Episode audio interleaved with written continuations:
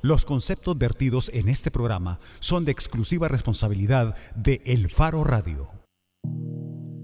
Muy buenas tardes, bienvenidos al Faro Radio. Les saluda Oscar Luna y estoy en compañía de Ricardo Vaquerano. ¿Qué tal, Ricardo? ¿Cómo Hola, Oscar. Feliz jueves.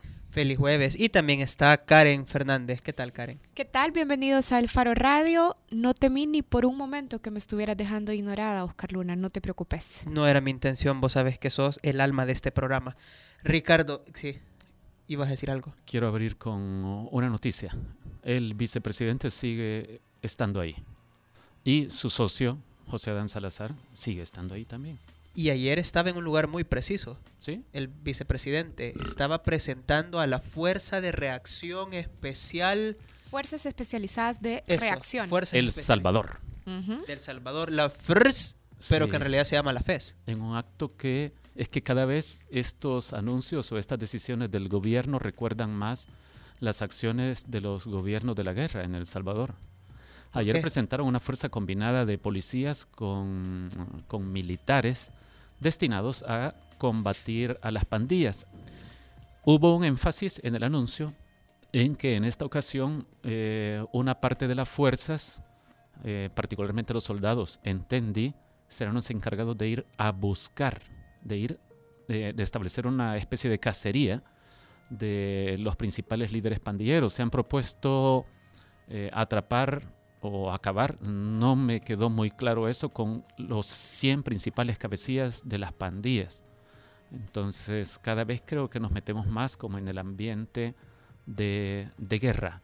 Lo irónico es que quien nos está llevando a esto de nuevo es eh, un partido que surgió de aquella guerrilla a la que el gobierno eh, combatió en, bajo similares discursos. Militar y arbitrariamente. Sí, con graves violaciones a los derechos humanos y entonces es, es triste ver hacia qué nos encaminamos. Cada vez nos parecemos más a una película de los 80 de Chuck Norris o Arnold Schwarzenegger o Sylvester Stallone. Con actores eh, diferentes, quizás en alguna medida. Mi única pregunta que además... Evidentemente porque el vicepresidente no es Sylvester Stallone. Mi única pregunta que además creo que no es una pregunta nueva es si el gobierno ha hecho un estudio o vaya, un balance sobre los riesgos de incrementar las fuerzas militares en este país.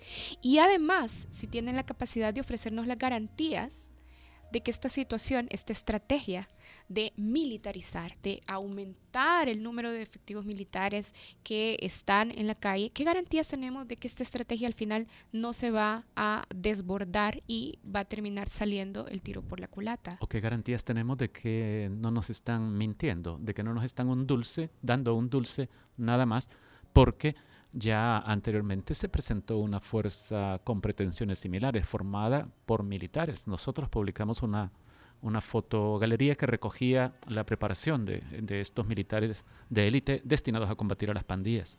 Bueno, y de hecho ayer medio nos mintieron a la cara porque el ministro Ramírez Landaverde se refirió a los abusos y a que esto no, no se fuera a salir al tiro por la culata, eh, diciendo de que si ellos detectaban abuso de parte de esta fuerza especial, iban a ser apartados tal como se hace en este momento. Pero eso, por lo menos en el Faro, tenemos publicadas cuatro o cinco notas, creo yo, que dicen totalmente lo contrario, incluyendo una entrevista al Procurador de los Derechos Humanos, David Morales. Lo que nosotros hemos conocido, lo que nosotros hemos sabido, producto de nuestro reporteo, es que aquellos casos en que todo apunta a que hubo violaciones a derechos humanos, a que hubo arbitrariedades, ilegalidades, posiblemente hasta ejecuciones de personas que no tenían nada que ver con pandillas, la policía ha decidido ignorarlas prácticamente. Nos han dicho, eh, se hizo una investigación preliminar, pero después vimos que no pasaba nada y entonces ya no avanzó el caso porque no había caso. Y eso, por ejemplo, lo que nos da es que en algunas comunidades donde ya tenemos a familias, a jóvenes que son acosados a diario por las pandillas, también la fuerza que los va a acosar o que ya los está acosando muchas veces son precisamente los agentes de seguridad pública y militares. Sí. Bueno, antes de hacer la pausa, ibas a decir algo así como muy Muy rápido, porque creo que, que en la Asociación Nacional de la Empresa Privada deberían estar por lo menos debatiendo eh, la decisión de traer a José María Aznar, expresidente del gobierno español, para su encuentro anual en ADE, porque este está enfocado en la lucha contra la corrupción. Y de hecho, la segunda parte del, título de su ENADE es Honestos versus Corruptos. Y José María Aznar efectivamente creo que, que puede hablar con propiedad sobre corrupción, pero porque está muy vinculado a casos de corrupción eh, eh, por razón de sus ministros o de sus exministros, por razón de su partido también, y su gobierno por algunas cosas que me parece que son corrupción, no necesariamente eh, que signifique robar dinero, pero los vuelos secretos de la CIA por medio de los cuales la CIA secuestró a muchas personas en Europa o en el norte de África, allá por los años 2003. 2004 esos vuelos pasaban con autorización del gobierno de Aznar por los aeropuertos de España. Entonces, una gran desnaturalización de la administración, unos grandes problemas de corrupción, doble contabilidad en el Partido Popular. Quienes nos están escuchando, si son de la ANEP, pueden googlear trama Gürtel, G, U diéresis, R, T, E, L. Pueden googlear también dobles sueltos, doble contabilidad, pueden googlear Bárcenas y relacionándolo con Partido Popular van a encontrar abundante información. Mira, ¿será que como decías que el subtítulo del evento es honestos versus corruptos? Sí. Pero es que yo creo que se están adelantando porque quizás se lo han presentado al corrupto. Sí, a eso y iba más tarde van a presentar al Al honesto. honesto. Sí, es que es terrible. Lo eso, trajeron sí. para representar a uno de los elementos de ese titular, honestos versus corruptos. Entonces, quizás. No soporto Karen y Oscar su corruptos. sarcasmo. Mira, sí, me, me sorprende Yo que la Karen sea tiempo con sarca- ustedes. tenga sarcasmo. Sí. Y ya para cerrar, eh, una noticia triste quizás para la mayoría, a mí no me genera más que eh, decir que este año está siendo difícil para la música. Hoy temprano se anunció la muerte de Prince, un reconocido eh, artista de los años 80 y parte de los 90 que yo entiendo fue muy importante para la música. Yo no no he tenido la oportunidad de disfrutarlo demasiado porque no, no, no me genera ese interés, pero sí entiendo que fue muy, eh, muy importante para la música y se une a las muertes del guitarrista de, de Eagles y a Jesús Cristo, David Bowie. Prince me llamaba mucho la atención cuando eh, en algunas de sus piezas más, más difundidas, más apreciadas, eh, recurría a recursos del rock clásico como los dis- distorsionadores de guitarra, por ejemplo, que, que mandaron, fueron muy sobresalientes en algunas de, de sus obras. Sí, pero bueno, eh, triste. Rogers Nelson. Él se murió. Y hacemos una pausa. No, antes tenés Oh. que decirle a la gente a dónde puede. ¿No querés que la gente nos llame ni Sí, que por nos diga supuesto. cosas? Quiero que Dale. nos llamen. Así es que pueden comunicarse al 2209-2887, el número en cabina del Faro Radio, o nos pueden llamar, perdón, nos pueden escribir a través de redes sociales, a Twitter o a Facebook. Nos pueden escribir a la cuenta del Faro o a la cuenta de El Faro Radio en Twitter. Y si tiene WhatsApp al 7276-6942. Ya regresamos. El Faro Radio. Hablemos de lo que no se habla. Estamos en punto 105. Si al escuchar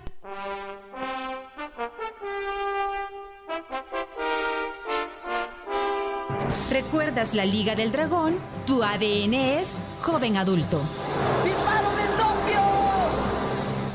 Punto 105. So- so- Solo éxitos. ¿Cómo mejorarán las pensiones con la reforma que propone el gobierno? Cecilia es maestra del sector público. Ella gana 595 dólares. Con el actual sistema de AFP, al jubilarse ella tendría una pensión de 220 dólares con 10 centavos. Con la reforma que propone el gobierno, su pensión mejorará a 244 dólares con 5 centavos. La reforma sí beneficia a las y los salvadoreños. Gobierno de El Salvador, unámonos para crecer.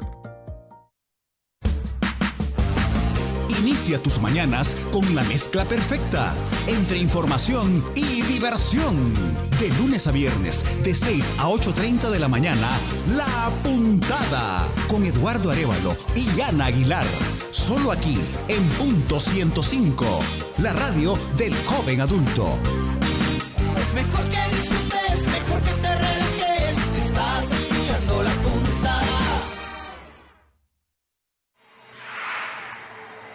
Si al escuchar recuerdas a Seiya, tu ADN es joven adulto.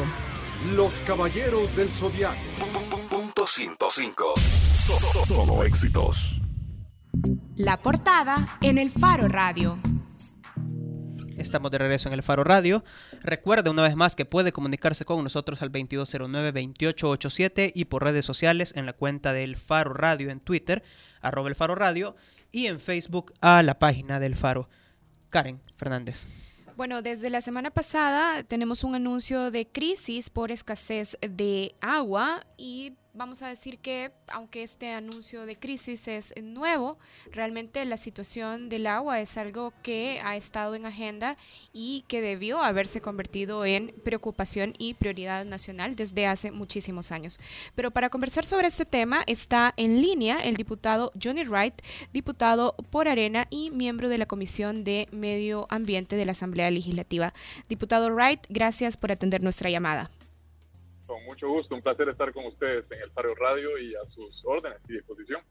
Bueno, queremos hablar, como lo decíamos, sobre la gestión del recurso agua y queremos hablar específicamente sobre la discusión que hay al interior de la Comisión de Medio Ambiente sobre la propuesta de ley general de aguas.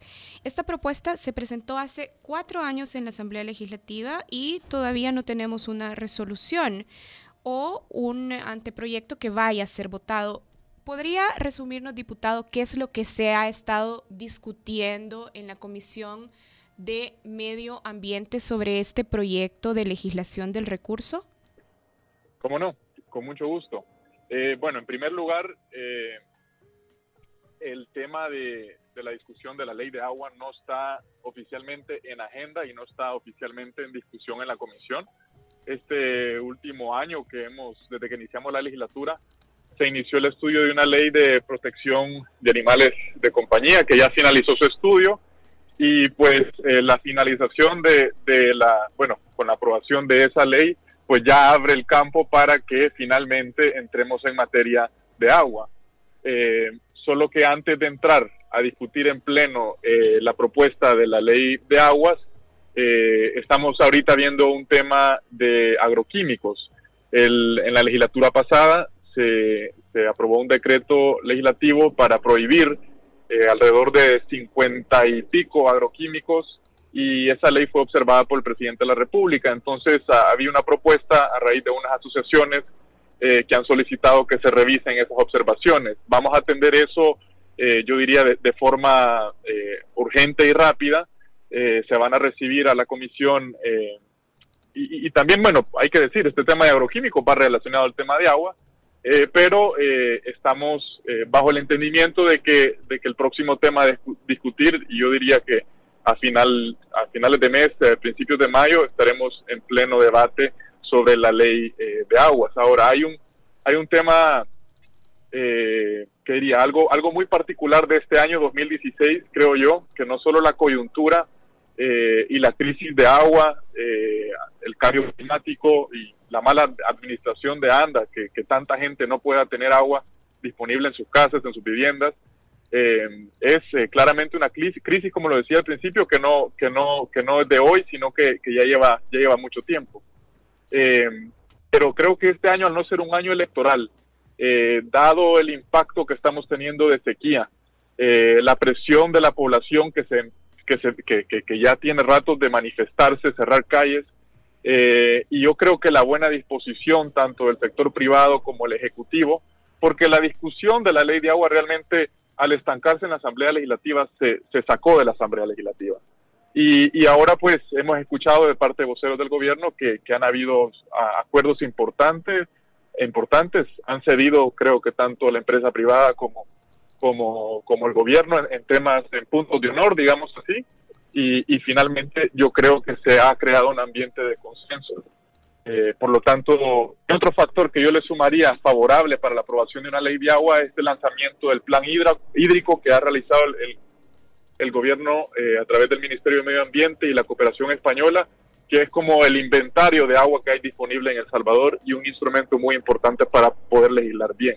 Pero yo sí considero que esta legislatura eh, tiene el, la obligación y el mandato de aprobar una ley de agua. Diputado Wright, le saluda Ricardo Vaquerano.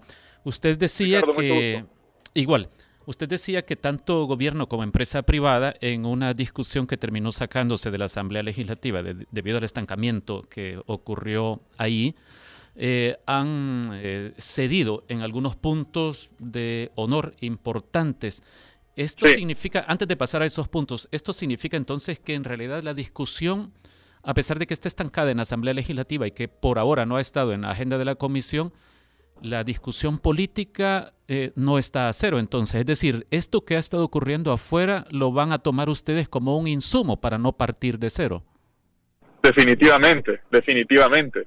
Eh, y yo, yo creo que no, eh, aunque digamos en la legislatura pasada se habían aprobado más de 100 artículos de la Ley General de Aguas, no, no se trata de, partir de, punto cero, como le digo, ahora ya contamos con, con, o todavía no es del dominio público, pero ya contamos con un plan nacional hídrico. Eh, ha habido un acercamiento eh, que yo veo como, como algo muy favorable en, en, el ámbito político, sí se está discutiendo, sí, sí, sí veo yo que eh, definitivamente un ambiente sumamente favorable para la aprobación de esta ley. los puntos rígidos, los puntos que, que generaban controversia eran el esquema institucional, eh, la rectoría, sobre todo que planteaba la Ley General de Aguas, que no es, por cierto, el único proyecto de ley. También hay un proyecto que se llama la Ley de, Gestión Integral del Recurso Hídrico, también conocida como Ley de los Regantes, que entró al final eh, de la legislatura pasada, eh, que era una propuesta del sector privado y de asociaciones de regantes. Y, la, la, diferencia en, la visión es una visión de rectoría en manos de un gobierno y otra una visión de, política de Estado, crear una, entidad autónoma, una autoridad hídrica, en donde haya participación eh, de diferentes sectores, eh, gobierno y, comunidades. Sí, si la Comisión de, Ambiente de la legislatura anterior había aprobado ya más de 100 artículos eh, en la construcción de una ley de aguas, eh, ¿qué va a pasar con esa aprobación? Los partidos hoy eh, no son los mismos partidos de entonces y por lo tanto desconocerían esa aprobación o tienen unos intereses distintos o unas visiones distintas. Es decir, ¿qué pasará con ese trabajo que ya se había hecho en la comisión?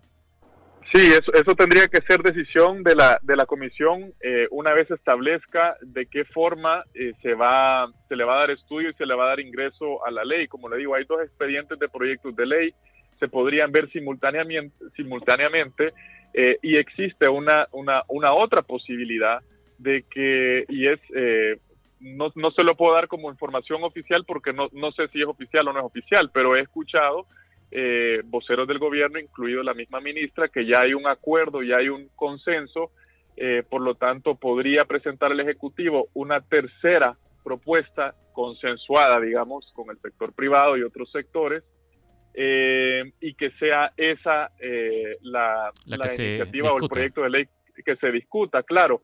Eh, al, tener un documento consensuado facilita mucho más la discusión, etcétera. No quiere decir que por tener el aval de la empresa privada y del gobierno se le va a dar se va a, se va a aprobar de inmediato. Yo creo que la responsabilidad que tenemos es es de hacer eh, eh, un, buen estudio, análisis y, de aprobar una buena ley. Pero sí tomar en cuenta que estamos contratiempo, que tenemos una, una deuda que va 10 años eh, atrás, pero yo sí creo que, que el ambiente y este año 2016, sobre todo también saliendo de la COP21 que fue en París ahorita en diciembre y el acuerdo y los compromisos del Estado salvadoreño ante el mundo y las Naciones Unidas, eh, en temas de, cambio climático, eh, yo creo que esta coyuntura eh, y, esta crisis aguda de la falta de agua, pero falta de agua no porque, porque no esté disponible, sino que, que ha habido una pésima administración, pues finalmente se podrá resolver y podremos darle al país un marco normativo, una regulación eh, de agua importante. Diputado, usted decía que uno de los puntos más rígidos en la discusión era sobre el esquema institucional, es decir, sobre la rectoría del recurso.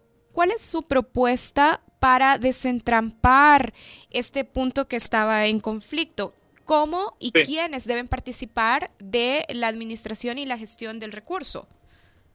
Yo creo que ya hay un consenso eh, entre los diferentes partidos políticos eh, que quien debe ser eh, el ente rector eh, debe ser competencia de, una entidad autónoma.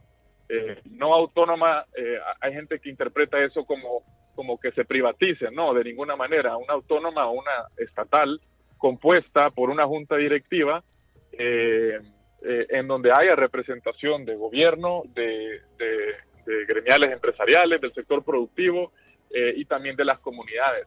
La propuesta que que, he visto que, creo que es la, propuesta que se ha consensuado eh, incluye a dos representantes nominados o propuestos, postulados por Comures, eh, dos por gremiales empresariales y, tres del gobierno, el Ministerio de Salud, Ambiente y, Agricultura. Eh, creo que así está la propuesta de, de, cómo estaría compuesta una junta directiva. Claro, cualquier miembro de junta directiva de esta autónoma es funcionario público, no se debe a ningún partido, no se debe a ningún interés privado, eh, sino se debe a la población. Por lo tanto, eh, la misma ley debe de incluir también los parámetros, los requisitos, eh, quién puede y quién no puede ser parte de, de, la autoridad hídrica, obviamente para evitar conflictos de interés que podrían darse y sobre todo lo que se quiere es un enfoque sumamente técnico e, e, institucional. Yo creo que definitivamente ya ha quedado descartado que el ente rector sea el Ministerio de Medio Ambiente y Recursos Naturales. Diputado eh, Wright, sí, eh, a estas alturas y por la discusión eh, sobre la que usted se ha enterado, por lo que ha visto de voceros de gobierno, de gente del Ministerio del Ambiente e incluso de organismos ciudadanos, ONGs, ¿cuáles dirían que serán los grandes puntos o los más importantes puntos de desencuentro que habrá que resolver en la Comisión del Ambiente sobre una ley de aguas? Los dos o tres puntos esenciales que supondrán un reto para lograr consenso. Bueno, eh, yo creo que al agua hay que darle buena gobernabilidad y, la situación del agua eh, eh, es, un tema muy local, o sea, depende, la situación aquí en San Salvador no tiene nada que ver con la situación en otros departamentos, por ejemplo, en una zona rural y hay, hay, hay partes del país en donde eh, eh, ANDA es quien lleva el agua potable y hay otras partes en donde es una DESCO o es una junta de agua. Entonces, eh, el esquema de gobernanza tiene que también tener un enfoque de cuenca, o sea, la cuenca de los ríos son de vital importancia y, y, sobre todo, pues, el enfoque debe ser integral. Yo creo que donde hay puntos, puntos complejos que va a haber que analizar, eh, y que han generado, entiendo, debate en el pasado, es el régimen de, sanciones, eh, el tema de cánones de arrendamiento, o sea, todo lo que tiene que ver con, con, lo económico, las multas económicas. Eh, aquí, aquí es importante eh, de que sea un esquema en donde se penalice gravemente a quien desperdicie el agua o quien no la utilice bien o quien la contamine, que no sea eh, ni, un, ni un régimen sancionatorio donde es más barato contaminar, eh, pero ni tampoco multas eh, multimillonarias que, van a ser impagables. Entonces, ahí sí hay que, hay que tener un, buen enfoque. También insistimos con que exista un mecanismo de apelaciones, un tribunal de apelaciones. También el ciudadano o el usuario de, de agua tiene que tener un mecanismo para poder demandar, denunciar, algo que no vemos con ANDA, por ejemplo, que por tanta demanda que haga la ciudadanía, por tanto que presione, ANDA sigue haciendo lo que quiere y vuela solo y nadie regula ni supervisa lo que hace ANDA, que dicho sea de paso es también un gran contaminante de aguas superficiales en nuestro país a través de sus vertidos y las aguas negras. Entonces, el tema de regulación de, ANDA yo creo que va a ser otro, otro punto crucial. La rectoría, como ya, como lo discutimos, pero yo creo que también entre, los, entre ambos proyectos de ley, tanto la Ley General de Aguas como el proyecto de la Ley de Regantes, y entiendo que la ley que se ha consensuado hay, hay, hay mucho que, que hay en común. Por ejemplo, la misma ley eh, plasma que el agua es, un derecho humano y, y, en eso pues se fundamenta y, y, se basa que también es un, un bien común que no puede privatizarse. También quisiera ser enfático que, que nuestro partido no busca tampoco, como se ha dicho en algunas veces, privatizar el agua. Sí. Ok. Bueno, diputado Wright, muchas gracias por sus comentarios, por sus explicaciones siempre a, sus órdenes y agradecido por el, por el trabajo que hacen ustedes, eh, muy valioso, importante y, de seguir insistiendo en, la relevancia importante, en la, importancia de este tema para, los salvadoreños. Muchas gracias. Gracias de nuevo. el diputado, Johnny Wright del Partido Arena y miembro de la Comisión del Ambiente de la Asamblea Legislativa. Él ya nos decía al inicio Bueno, no ha estado en la agenda de esta comisión, refiriéndose a la de esta legislatura, la discusión sobre construir una ley de aguas. Una ley de aguas, yo me enteré, eh, repito esto, ya lo había dicho en este programa, allá por 1996, cuando Carlos Perler, era el presidente de la ANDA, que ya había un documento redactado que se llamaba Ley de Aguas y que pretendía crear un consejo rector del recurso agua también. Han pasado 20 años y todavía no la tenemos. Ahora que nos estamos muriendo de sed, eh, se declara emergencia. A ver qué pasa. Y cuando regresemos, Ricardo Vaquerano, ya que te veo así como sabrosón, ¿con quién venimos? Con Carlos Flores, miembro de... la, eh, de la ONG UNES, eh, muy conocida por su lucha por el ambiente. Ya está aquí en cabina, vamos a presentarlo al regreso de la pausa. El Faro Radio. Hablemos de lo que no se habla. Estamos en punto 105. Si sabes que las ketchup son más que una salsa, tu ADN es joven adulto.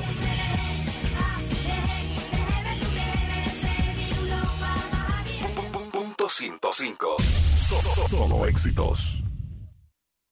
¿Cómo mejorarán las pensiones con la reforma que propone el gobierno? Cecilia es maestra del sector público. Ella gana 595 dólares. Con el actual sistema de AFP, al jubilarse ella tendría una pensión de 220 dólares con 10 centavos. Con la reforma que propone el gobierno, su pensión mejorará a 244 dólares con 5 centavos. La reforma sí beneficia a las y los salvadoreños. Gobierno de El Salvador, unámonos para crecer. Acompaña todos los martes desde las 7 de la noche a César Barrientos con lo mejor del pop y rock en español en Nación Eñe, solo aquí en punto 105, joven adulto. Si bailaste la Macarena, tu ADN es joven adulto. Macarena. 105. Solo éxitos. Bajo la lupa en el Faro Radio. Estamos de regreso en el Faro Radio. Usted alcanzó a escuchar la última parte de la indicación que acabo de dar, Karen. Bueno, y esa indicación eh, se la estaba dando a nuestro invitado Carlos Flores, con quien estamos aquí para seguir conversando sobre eh, la gestión del agua, particularmente ahora que tenemos esta declaratoria de crisis en el recurso. Carlos, como Ricardo lo decía, es miembro de UNES, la Unidad Ecológica Salvadoreña, pero también es eh, miembro y representante del el Foro de el Agua. Hola Carlos, gracias por acompañarnos. Buenas tardes, eh, amigos y amigas escuchas, y buenas tardes. Es un placer compartir micrófonos en este programa. Gracias, Carlos. ¿Por qué no tratamos de empezar con un diagnóstico? Por lo menos el diagnóstico de ustedes, que no sé si es unificado de UNES y del Foro del Agua, yo asumo que sí. Vamos a ver, este país eh, es uno de los más favorecidos con disponibilidad de agua como recurso renovable. Posiblemente en El Salvador a estas alturas, cada salvadoreño en promedio tendrá disponible cada año, eh, si existiera la infraestructura y todo lo demás que hace falta, alrededor de, no, por día serían unos 8 mil litros de agua, según los, las últimas estimaciones que hizo públicas eh, la iniciativa latinoamericana y caribeña para el desarrollo sostenible de Naciones Unidas. Eso es una gran cantidad de agua, pero sabemos que muchas comunidades han estado apartadas del servicio de agua por cañería, del servicio de agua potable. ¿Por qué sucede esto en este país en el que llueve tanto, cerca de dos metros de columna de agua por año? ¿Por qué sucede eso en este país que haya que declarar ahora una emergencia por el agua? Bueno, yo quisiera comenzar señalando que es muy importante lo que ocurrió la semana pasada. Con la declaratoria. Con la declaratoria, por primera vez en la historia de El Salvador, el agua toma un carácter de problema público, es decir, un carácter de problema nacional que afecta a la ciudadanía. Esto es histórico porque hemos venido durante los últimos 15, 20 años haciendo una lucha para que se reconozca el problema. Posiblemente porque de repente se está convirtiendo en un problema político e incluso en un problema eh, con potencial riesgo electorero también, ¿no? Puede ser, pero tiene otras raíces. A ver. Y es que el problema del agua, la crisis del agua, y yo aquí quiero, quiero profundizar más en en que este problema no es tan, no es tan solo un problema de abastecimiento del área metropolitana. Porque ahí está, ahí digamos que diferimos con, con la declaratoria de crisis. Porque el problema es que en el área metropolitana la gente es más vulnerable. Porque a diferencia de en el campo podemos caminar, ir a, ir a buscar el pozo y aunque sea lejos encontramos. Aquí en ninguna parte. Si no llega por el chorro, no hay agua. Y además porque también hay una ya una costumbre de abrir el chorro y que te caiga agua. Quizás no siempre, pero se ha vuelto la norma. Exactamente. Entonces, pero hoy por hoy existe una crisis profunda en el interior del país. Una crisis que se expresa en ríos contaminados y esto se sustenta con todos los informes desde hace 10 años que dicen que toda el agua superficial del país está contaminada. De hecho, hay lo, lo, último, el diagnóstico del Plan Nacional Hídrico dice que el 95% del agua superficial tiene niveles o, calidad hasta regular. No hay agua de calidad excelente o buena. Entonces, lo que nos dice es que estamos limitados en usar agua superficial. Por otra parte, estamos enfrentando una situación en la que casi todos los ríos están secándose. Hay casi todos, casi todos los días en el foro del agua recibimos una denuncia o una queja de una comunidad que dice que el río se secó. Anteayer hablaba la señora ministra de, de que por primera vez en la historia se había secado el río Angue en Metapán pero también el, río San Antonio allá en San Isidro Cabañas, pero también hemos visto cómo durante el invierno pasado se secó el río, el río Torola, que tuvo hilitos de agua durante el invierno. Entonces, estamos enfrentando una situación de escasez severa de agua, que se provoca porque El Salvador lo, lo que está enfrentando es que ha perdido la capacidad de gestión de las aguas. Lo que pasa es que entonces llueve bastante. ¿La, ha perdido? ¿La tuvo alguna vez? Tuvo el, territorios como El Salvador, que tienen mucha riqueza de ríos, que, son territorios muy quebrados, naturalmente tienen capacidad de administrar agua. Es decir, llueve bastante y, y el, eh, las formaciones del suelo y el bosque, el tipo de bosque, hace que el agua se infiltre. Yo, yo tengo dudas sobre esta afirmación que estás haciendo, Carlos. Es decir, de si El Salvador ha tenido capacidad para administrar el agua. Es decir, institucionalmente me parece que es lo no, estamos hablando de naturalmente, ecosistémicamente. No, no, no, ah, que, hay agua disponible, claro. Ah, claro, pero, que, pero la situación es que hemos perdido como territorio, como nación, la capacidad de administrar. Entonces, llueve bastante y es casi de inmediato que el agua termina, es correntía superficial y al mar. Ese es el problema. Entonces, ese, así vemos el problema. Sí. Pero el problema se configura a partir de, de una historia del país donde no gestionamos el agua. Hay países como Costa Rica donde tienen más de 60 años de tener una ley general de aguas. El Salvador no tenemos. Eh, hemos tenido escasa regulación incluso en el tema de abastecimiento. Podemos revisar, tenemos una ley de ANDA que, fue hecha en 1960, escasa atención el a los sistemas rurales, un, plan SABAR que, nació para hacer inversiones, pero que también con este auge neoliberal lo, se murió. Así como se murió el esquema de planificación estratégica del Estado. La función de planificación estratégica del Estado la, mató el gobierno de Cristiani en el, en el año 92. No sé, yo también, Entonces, nadie planifica yo también dudo de eso, porque allá por 1978-1979, el gobierno, como se venía el decenio del agua de Naciones Unidas, elaboró un plan y de eso no se cumplió absolutamente Exactamente. Es decir, me, da la impresión de que... Cumplimos la, construcción de la, de la ley de gestión integrada de recursos. O sea, me da la impresión de que en esto de hacernos los locos con, eh, con la importancia del agua, en realidad tenemos muchas más décadas. Es decir, creo que nos podemos remontar mucho más atrás de, de Cristiani, por ejemplo. Sí, lo que pasa es que ¿Qué fue lo que pasó? Con, esta, con este decenio del agua surgió la ley, la ley de gestión integrada de recursos hídricos, una ley de seis artículos que depositó en su reglamento la gestión en el Ministerio de Planificación. Y se, se creó una oficina para comenzar a hacer gestión del agua. pírrica, pues, como lo, lo querramos ver, pero, pero, Pero ya era algo. ajá, pero ¿qué pasó? En, en el 87 esa oficina quedó desahuciada y después esa oficina que desapareció con la junto al Ministerio de Planificación. Entonces tenemos una ley, todavía está vigente, pero no se, no se le dio seguimiento. Y cualquier, cualquier eh, mecanismo de regulación que se quiso establecer de ahí en adelante fue parcialmente o, totalmente eliminado. Incluso, incluso el seguimiento al, al plan Sabar, que era los sistemas rurales, se dejó depositado en ANDA, después en el Ministerio de Salud y después nadie lo quiso. Sí, Carlos, ¿cómo es posible que en el área metropolitana de San Salvador y sus alrededores haya comunidades enteras sin que pasan días sin recibir agua, pero vimos un fenómeno interesante de llevar agua para un campo de golf, el encanto, al otro lado de la cordillera del Bálsamo. Es decir,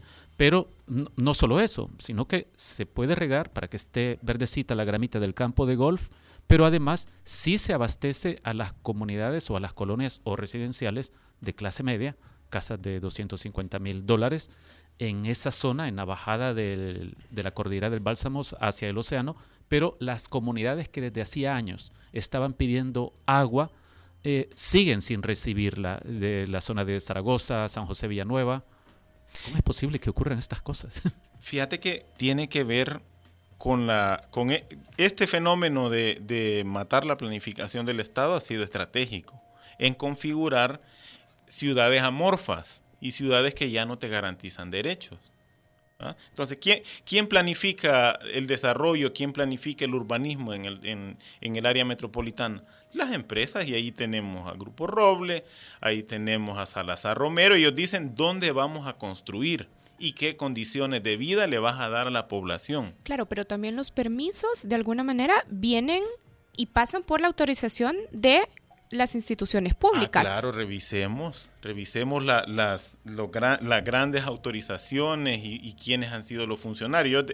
Remontémonos al último gobierno de Arena y remitámonos al último ministro del Medio Ambiente, que fue el señor Carlos Guerrero.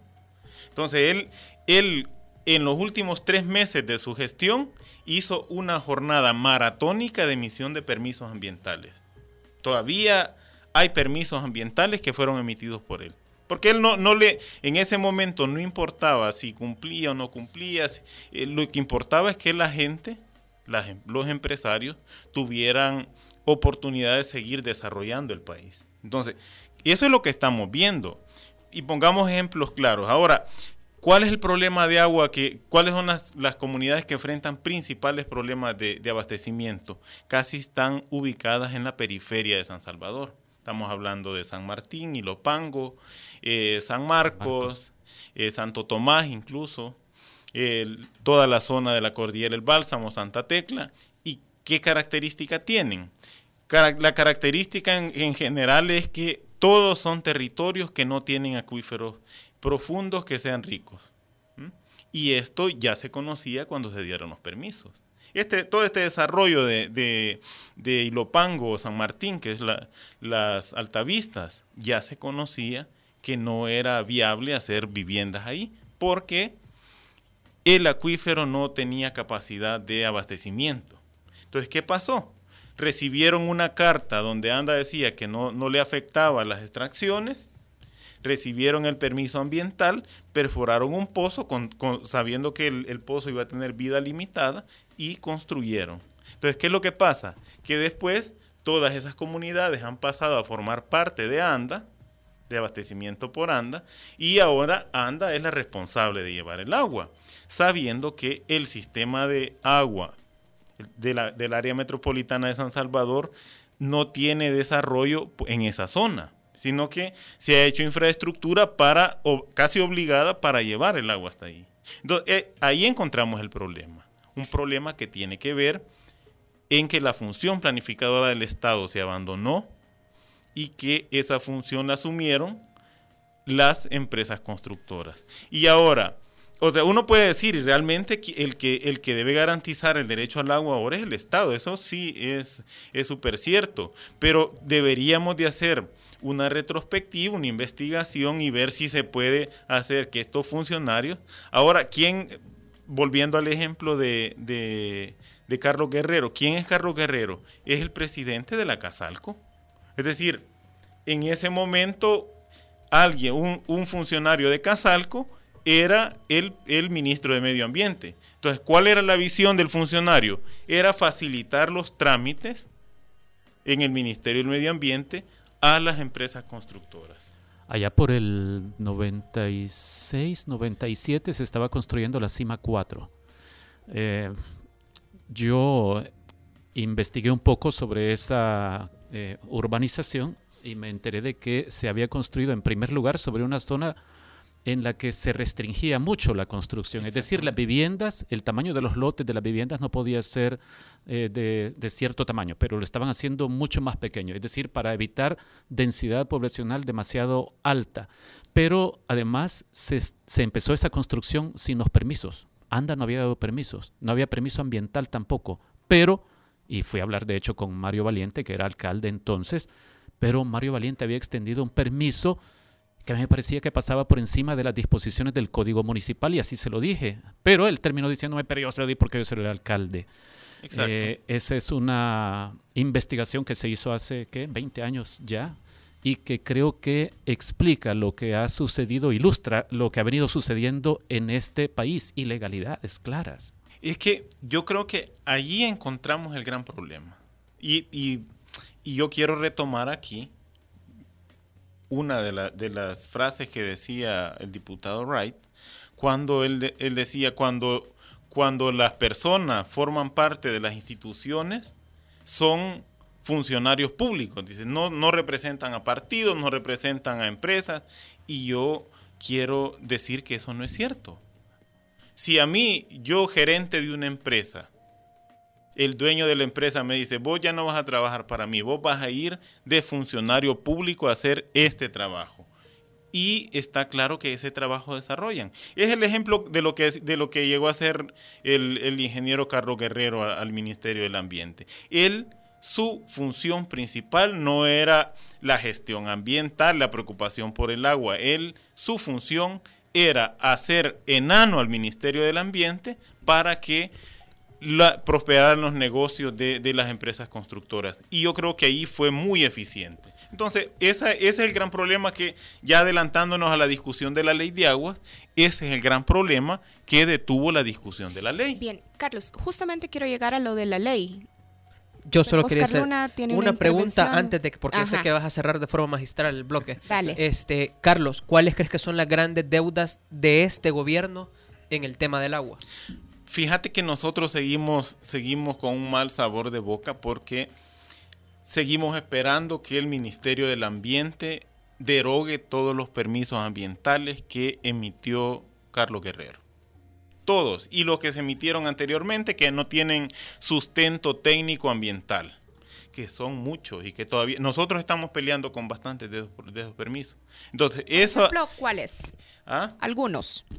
Ahorita tenemos un pleito allá en, en, en unas comunidades de allá del río Torola, en, en principalmente de, de Arambala, que están opuestas a que se construya una presa Perdón, en el pero río que, Sapo. pero que se deroguen arbitrariamente o hay ilegalidad detrás. Se puede argumentar o inconstitucionalidad o ilegalidad. Que se investigue. Lo que quiere decir es no, que no, el ministerio. Pero, pero vale, vos espérame, estás diciendo espérame. quieren que se deroguen. Que se deroguen, claro. Que se deroguen. Pero, pero yo pregunto, ¿y que se deroguen por qué? Porque se le ocurre porque al foro no, del tienen, agua. porque no tienen sustento técnico científico, porque no tienen una, un análisis ambiental serio. Pero sí tienen sustento legal. O sea, legal porque los emitió el funcionario. Ya. Ah, pero, pero la ley, la ley primero te, te, te, te orienta cuál es el mecanismo para aprobar el, y cuáles son las, los criterios técnicos que debes aplicar. Y en muchos casos no tienen criterios técnicos. Los estudios de impacto ambiental Sí. están cargados de información totalmente falsa. Bien. Ah, Entonces, esos, esos permisos ambientales deberían de ser derogados. Claro que hay que hacerle proceso, Pero esa es la función del ministerio. Ahora, Carlos, hacíamos un diagnóstico al principio de tu intervención y decías, bueno, algunos de los problemas. Primero, no es solo un tema de abastecimiento, sino que es un tema de contaminación de aguas superficiales, ríos que se secan y estábamos hablando, para hacer un resumen también, de los criterios poco transparentes y mal documentados con los que se han otorgado permisos de construcción. Ahora, ¿puede de alguna manera la ley general de aguas que está en la Asamblea Legislativa solucionar esos problemas? ¿Cómo lo hará? Bueno, la ley ciertamente nos da herramientas para hacer varias cosas. Uno, tener una institucionalidad. Nos da la oportunidad de que esa institucionalidad sea fuerte, tenga recursos y haga inversiones en la recuperación de ríos, en la recuperación de zonas de recarga y por ende en, mejorar la cantidad y calidad del agua. Entonces, vos sí albergas una esperanza de que la aprobación de la ley pueda de alguna manera revertir estos efectos negativos que hemos venido acumulando. Pero no es la aprobación de la ley, es la aprobación de una ley de aguas que garantice primero la gestión pública, la gestión comunitaria, la sustentabilidad y el derecho al agua. Que priorice el uso del agua. Eh, que establezca un orden de prioridades. Sí. Ahorita nos enfrentamos a ese problema. Y volviendo, este, eh, la crisis de abastecimiento está bien que la, circunscribamos ahí porque solo la gente está teniendo problemas, la gente pobre. Que pueda decidir qué es más importante, que la gente que está padeciendo sed beba agua o que esté verdecita la grama de los campos de golf en el área metropolitana de San Salvador. O que la industria del, del agua embotellada tenga agua, o que la industria cañera tenga agua. Es que ahí está el problema. Porque vemos en el interior del país que toda la gente, no, los ríos están secos, la gente no tiene agua para su, el uso doméstico, pero las represas llevan el agua y los diques llevan el agua a los cañales. Carlos Flores, muchas gracias. Se nos terminó Se nos terminó el tiempo, pero muchas gracias por acompañarnos, Carlos. Gracias a ustedes, fue un placer compartir. Cuando regresemos, vamos a hablar de fotografía con Adriana Zebrauskas, una de las invitadas al Foro Centroamericano de Periodismo que inicia el 9 de mayo. Ya regresamos. El Faro Radio. Hablemos de lo que no se habla. Estamos en punto 105. Si al escuchar esto, mano derecha. Pulir, mano izquierda. Encerar, pulir. ¿Recuerdas al señor Miyagi? Tu ADN es joven adulto.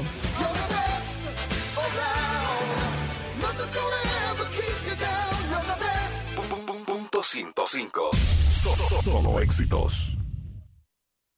¿Cómo mejorarán las pensiones con la reforma que propone el gobierno? Cecilia es maestra del sector público. Ella gana 595 dólares. Con el actual sistema de AFP, al jubilarse ella tendría una pensión de 220 dólares con 10 centavos. Con la reforma que propone el gobierno, su pensión mejorará a 244 dólares con 5 centavos. La reforma sí beneficia a las y los salvadoreños. Gobierno de El Salvador, unámonos para crecer. Porque todos estamos hechos de canciones y vibraciones. No te pierdas todos los viernes, desde las 7 de la noche, Hechos de Música, con Carlos Galicia. Hechos de música, hechos de canciones, hechos para sentir, sentir el ritmo ¡Adelante, Cuscatlaco!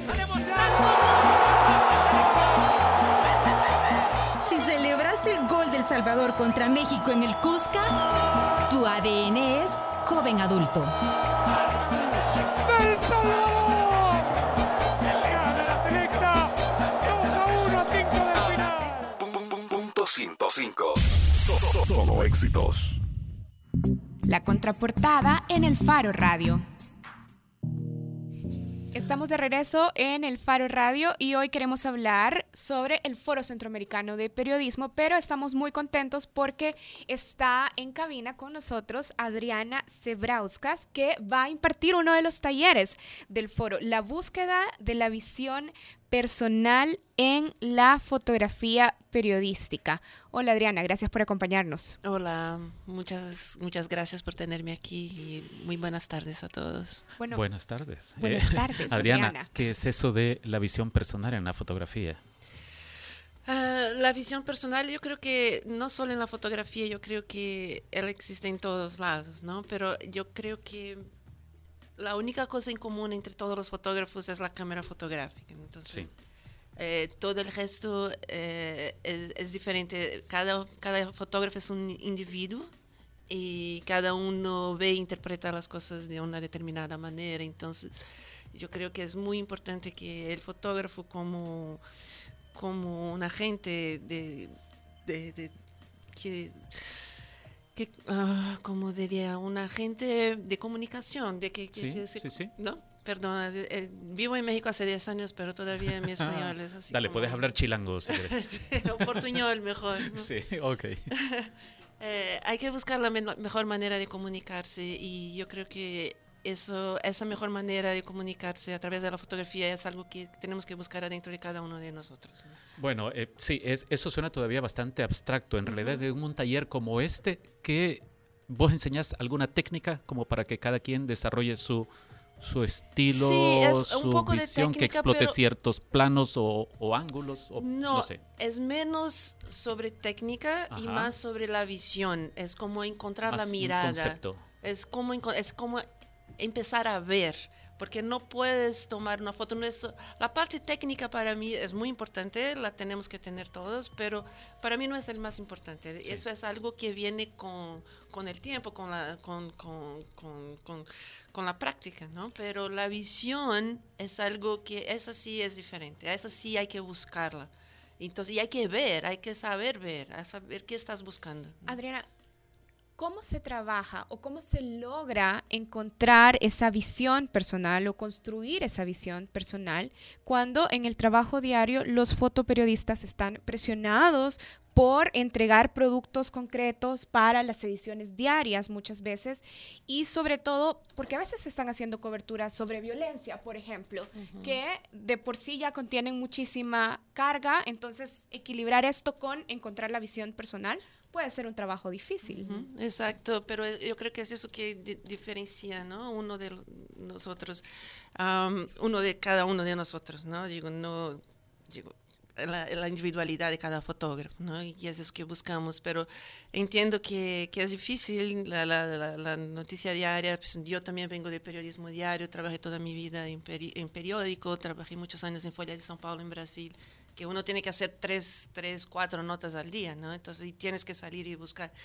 Pero yo creo que eh, la manera de hacer eso es enfocarse en trabajos personales, en proyectos personales, en que uno puede dedicarse a hacer un trabajo en que eres, no tienes una limitación y no tienes que entregar algo que alguien para alguien que te está esperando, ¿no? Entonces tú tienes la, libertad uh, uh, intelectual sobre el trabajo que estás haciendo, la libertad artística. Eso te da, y haciendo eso, en el momento que llegas a hacer un trabajo para un periódico, un trabajo, un assignment, eso ya viene como incorporado en, en, en su visión. Sí. ¿No? Entonces es muy importante, es como una práctica también, es como una práctica técnica, pero es la práctica esa visual, la práctica de, de, de, de, a dónde voy a buscar, mi, cuáles son mis ángulos, cómo quiero componer esa imagen, ¿no? qué aspecto de la noticia es importante para mí. Hablemos de tu visión personal entonces, ¿cómo la describirías vos? Uf, eh, yo, es, es, es muy relativo todo, pero Uh, mi visión personal es intentar ir allá del, del obvio, ¿no? de lo que están esperando y de lo que es, eh, lo está es, esperado los, el, el, obvio de la noticia. ¿no? A mí me, me gusta ir uh, un poquito más, más adentro ¿no? y buscar como como layers, um, ¿cómo sería? Como capas. Capas, ¿no? Entre la noticia. Entonces buscar aspectos que a veces no es, es el más obvio de la noticia, pero que es, también es muy importante. Y a partir de ahí, entonces, ver por dónde voy, voy a, a, a hacer mi narrativa. Evidentemente, para cualquier fotoperiodista, eh, será fundamental tener una idea de cómo funciona un país, eh, leer, enterarse, informarse sobre política, sobre ambiente y cambio climático global y todas estas cosas. Posiblemente conocimientos de arte eh, sean importantes, Ujú. pero ¿qué ingrediente vos dirías que sería deseable en, en un fotoperiodista que quiera desarrollar, construir su visión personal? Yo diría curiosidad, libertad de expresión, que uno no se sienta como que tengo que hacer de esa manera. Así se hace Sí, es periodismo, decir, así es la fotografía camisa de fuerza. periodista. Exacto. Yo creo que la autocensura Sí. Es la peor, ¿no? Y yo creo que eso es que los periodistas tenemos como una visión de que fotoperiodistas que debemos eh, un tipo de fotografía que es el único tipo de fotografía periodística y yo creo que eso no es verdad, ¿no? Yo creo que la fotografía documental es muy, es muy amplia y hay que explorar todas las cosas, los aspectos estéticos, eh, visuales y también conceptuales, ¿no? Sí. Claro que siendo siempre muy eh, eh, ah, ah, ¿cómo se dice? Ay, perdón. Pero, pero veamos, eh, te pido disculpas, Adriana. Vamos a pedirle a Cristina Algarra, productora del Foro Centroamericano de Periodismo, que nos acompaña también aquí en cabina, que nos cuente un poco más sobre el foro. Estará Adriana dando este taller, pero hay muchas otras actividades. ¿A cuáles a vos te gustaría invitar o sugerir para que les pongan atención quienes nos están escuchando, Cristina? Hola, buenas tardes a todos. Eh, primero, eh, agradecer a Adriana que, que esté aquí con nosotros eh, unas semanas antes de- 17 días del antes foro. del foro. Ha venido a inspeccionar un poco a ver si, si se atreve o no a venir, pero yo creo que sí, que, que se ha convencido de que va a estar muy bien el foro este año. Aparte de todos los talleres que llevamos ya varias semanas dando difusión, que recordamos que ya se ha cerrado el plazo y hemos tenido muchas solicitudes. Por eso pedimos un poquito de paciencia a la gente que se ha inscrito. Prometimos contestarles hoy, pero vamos a tardar un poquito más. El lunes les vamos a contestar.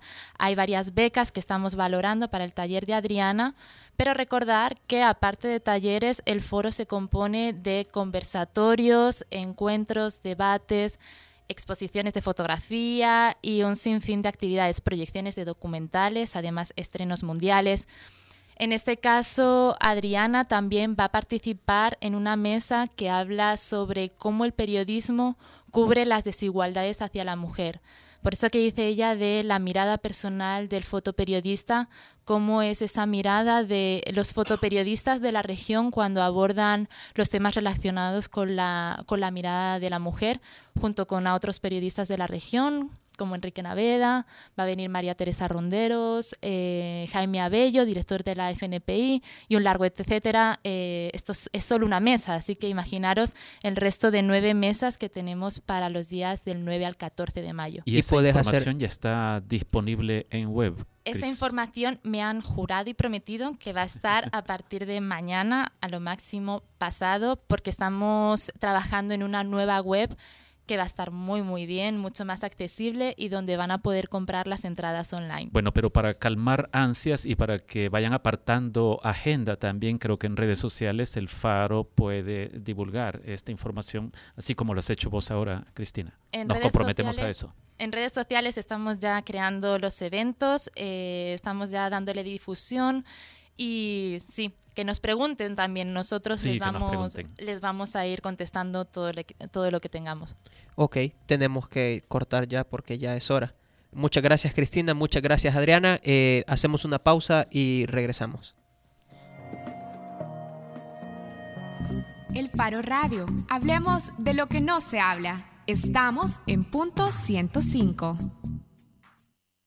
Si al escuchar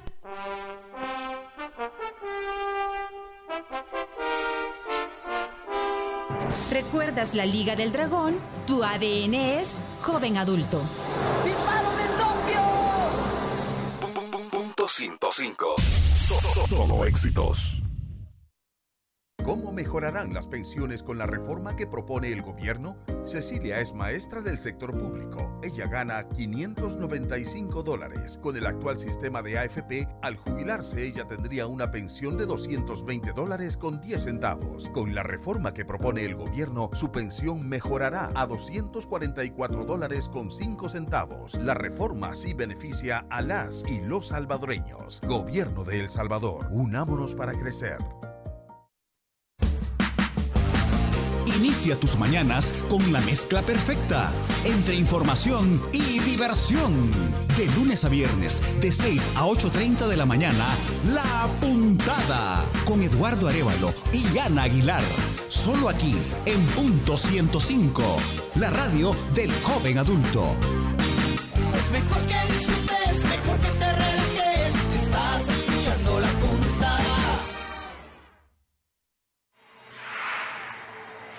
Si al escuchar ¡Dame tu fuerza, Pegaso! recuerdas a Seiya, tu ADN es joven adulto. Los caballeros del zodiaco. Punto 105. Solo éxitos.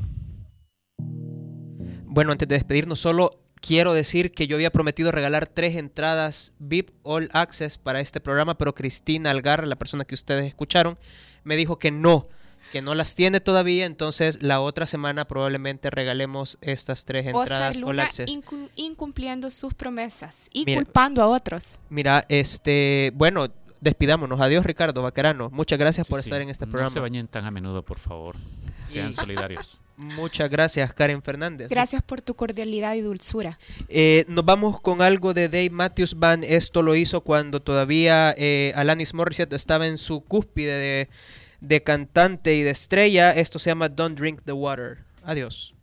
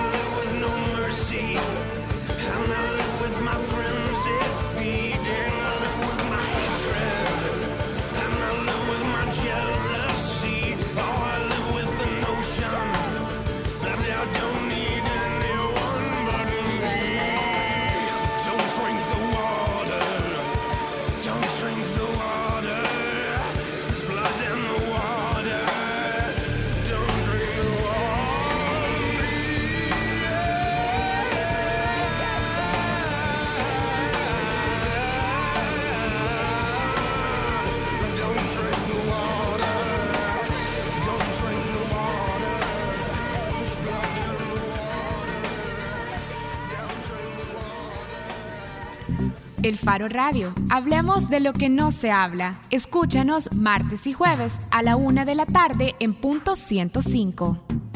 Los conceptos vertidos en este programa fueron de exclusiva responsabilidad de El Faro Radio.